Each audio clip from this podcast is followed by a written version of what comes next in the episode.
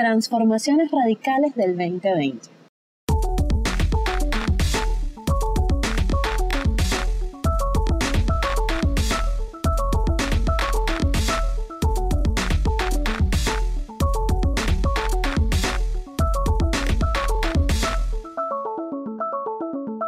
Hoy vamos a tocar algunos grandes macros del próximo año.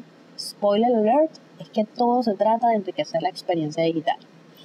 Algo que me puso muy en perspectiva las cosas es que el 2020 es un cambio de década y verlo de esta forma nos puede ayudar a entender que estamos a las puertas de transformaciones que se van a ir acelerando porque es precisamente la naturaleza del ecosistema digital de hoy, de hoy en día. Tendremos muchos cambios significativos y es interesante preguntarnos cómo nuestros productos o servicios se están adaptando a este proceso. La transformación digital en perspectivas de la nueva década ya no es algo que podamos explorar, sino que es definitivamente el único camino a seguir. Principalmente porque cada minuto que pasa, nuestro día a día se transforma en una experiencia digital. Entonces, cada aspecto de nuestras vidas se ve representado o bañado de la, presencia de procesos digitales. Entonces, no solo se trata de si mi negocio prevalece o no a los cambios que traen estas tendencias, sino que hay una oportunidad de reinventarlos, complementarlos incluso potenciarlos por las bondades de lo digital. Eso sí, si estamos orientados a construir una estrategia para esto. Entonces, macros de transformación en los negocios. Primer macro, la socialización. Todo es conversacional. La socialización es, está fundamentalmente permeando todo el gran auge de las redes sociales ha cambiado nuestra manera de experimentar el entorno digital y esto significa que todo se hace desde la práctica de la socialización. Si recuerdan hace unos años era rarísimo pensar en ver profesionales o marcas en las redes sociales y más raro aún era solicitar precios de productos y sin embargo la gente lo hacía y ahora es como más natural tener esas conversaciones en los perfiles de marca. ¿Por qué la gente comenzó a hacer esto? Porque estaba siendo dominada por el frenesí del uso de las redes sociales. Resulta que los hábitos tienen un gran poder en nuestras vidas y en la forma en que vemos e interpretamos el mundo. Es como cuando tu mamá te decía, no montes los pies en la mesa porque cuando estés en la calle vas a hacer lo mismo. Bueno, con los hábitos pasa exactamente eso. El hábito va a prevalecer antes que el buen juicio. Por eso es que estamos tan habituados a hoy en día usar las redes sociales de una forma tan presente en nuestras vidas y por eso no hemos podido evitar sino comunicarnos de esa manera con nuestro entorno. El cambio de la socialización ha traído como trend que la comunicación sea conversacional. Por eso es que los chatbots, la mensajería de texto, los asistentes de voz han despegado tanto. Si recuerdan hace unos años y vieron la película Hair, recordarán que uno de los personajes principales realizaba la mayoría de sus tareas, revisar el correo, hacía compras, buscaba información, todo a través del asistente virtual de audio el sistema operativo y lo hacía conversando con él. Esta es una buena película para poner más o menos en contexto esto de cómo visualizar, cómo conversar con los consumidores. Entonces, en medio de todo esto nos llegan herramientas para potenciar los emprendimientos. El grupo Facebook continuamente está evaluando, estudiando, revisando lo que la gente está haciendo en social media y descubre que las marcas y las personas están haciendo cada vez más comercio eh, a través de las redes. Por eso comienzan a introducir varias herramientas que permiten a los negocios vender e interactuar en línea. Con esto lo que buscan es eliminar la mayor cantidad de barreras para que los usuarios pasen cada vez más tiempo dentro de las plataformas y crear un ecosistema cerrado. Lo que ellos buscan es que el tiempo de uso de la plataforma vaya en aumento, por eso es que cada vez vemos más y más representación de varios aspectos de nuestras vidas en redes sociales. Entonces, facilitarlo y hacerlo conveniente.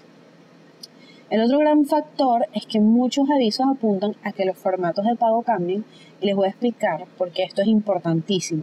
Si tu negocio no está adaptado a recibir pagos digitales, tus clientes se van a ir con un competidor que sí lo ofrezca. Y así entramos a hablar del segundo macro, la conveniencia. Todo hacia la personalización. Para los que no han escuchado hablar sobre este tren, eh, pueden ir a mi Instagram, ahí hay un contenido donde lo explico. El punto es que la conveniencia es otro hábito del consumidor que define el comportamiento online y las personas tomarán decisiones de compra basadas en lo que es más conveniente para ellos. ¿Cómo se ve esa conveniencia para tus clientes? toca descubrir eso, pero te prometo que esa es la fuente de oro puro. Identificar qué valoran tus clientes como conveniente y explorar lo que tu marca o negocio puede ofrecer para responder a eso te va a asegurar muchísimas ideas para tu negocio y mantenerte vigente. Si no tenemos claro que los procesos y la comunicación están ocurriendo desde un punto de vista de lo que estás ofreciendo y que eso tiene que ser considerado como conveniente para tu cliente, estamos mal. Vas a perder clientes, oportunidades, conexiones.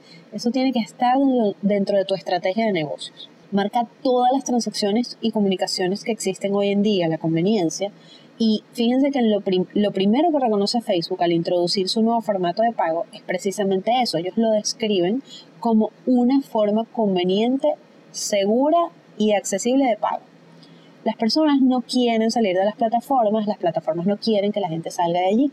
Entonces, si ha habido un escenario donde la forma de realizar pagos se puede ver afectada por un cambio, es precisamente este momento, gracias a que el grupo Facebook decidió intervenir en, este punto de, de la comercialización, porque el potencial que hace que todo tiemble es el alcance que tienen en tres importantísimas plataformas que son Facebook, Instagram y WhatsApp.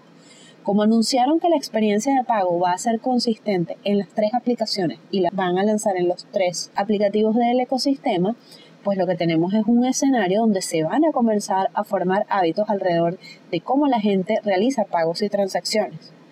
Esto puede acelerar a establecer los pagos digitales como el gran default, como el método estandarizado. Cuarto macro, el omnichannel, que esto es la transformación digital. Se desvanecen las líneas entre lo que hacen los consumidores en las tiendas y su tiempo en línea. El tiempo en línea es todo el tiempo, incluso cuando están dormidos. Esto significa que hay micro oportunidades para conversar, para intervenir o estar presente ante los consumidores. Tenemos que estar dispuestos a que nuestros negocios sean flexibles para prevalecer y sin adaptación se corre el riesgo de perder la valoración de los clientes. Es muy probable que uno esté sacando el 100% del provecho a las bondades del entorno digital y quizás eso pasa porque como aún produces ventas, te sientes cómodo en que tu negocio se puede mantener de la misma manera.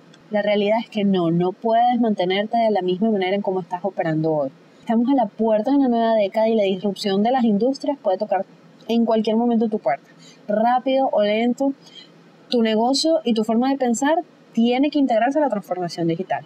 Con esto no quiero llenarlos de pánico, sino que lo que quiero es motivarlos precisamente a evaluar y encontrar nuevas formas de elevar el negocio.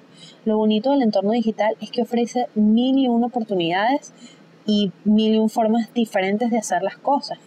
Eso sí, de nada va a servir estar probando, invirtiendo tiempo en probar todo, todas las tendencias nuevas si no filtramos y tratamos de saber lo que es relevante a tus objetivos y tus valores de marca. Algunas cosas se alinean, otras no, eso está bien. Lo importante es dar atención a por qué están pasando los cambios para continuar descubriendo cómo hacer las cosas ahora. Vamos al quinto macro, la realidad aumentada. Esto es el cambio, el shift de los sentidos y nuevas oportunidades. Con esto de que las personas quieren lo que les resulta conveniente, el viaje digital ocurre en línea y fuera de línea, vivimos con cascadas de contenido por todos lados, aparecen nuevos micromomentos y microoportunidades para que las marcas exploren conversaciones que tienen con las personas de otras maneras, estimulando otro sentido. Por esto es que hemos visto el crecimiento de los podcasts, de los asistentes de voz, de la búsqueda por comando de voz y la realidad aumentada.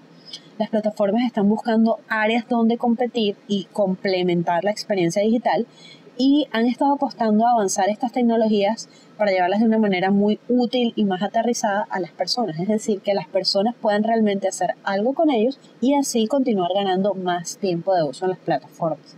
Todas están buscando integrarse con el entorno del día a día y es precisamente lo que empiezan a hacer, por ejemplo, los asistentes de voz.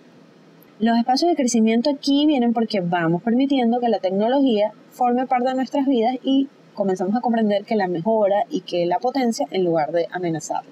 en este gran plano, pues está también, por supuesto, la inteligencia artificial, pero bueno, sobre este punto no voy a hablar en este audio porque requiere que nos expandamos bastante, pero bueno, es importante entender que es la base de por qué se están acelerando todos estos macros de los que hemos conversado y tenemos que entender que es un potenciador de muchas cosas en este momento, en velocidad, alcance, posibilidades.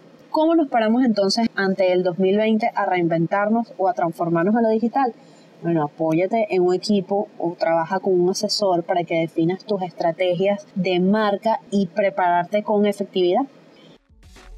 Te invito a que pongamos en ejercicio nuestro mejor recurso en este momento que es la creatividad. Mi nombre es Delia Lares y esto fue Transformaciones 2020.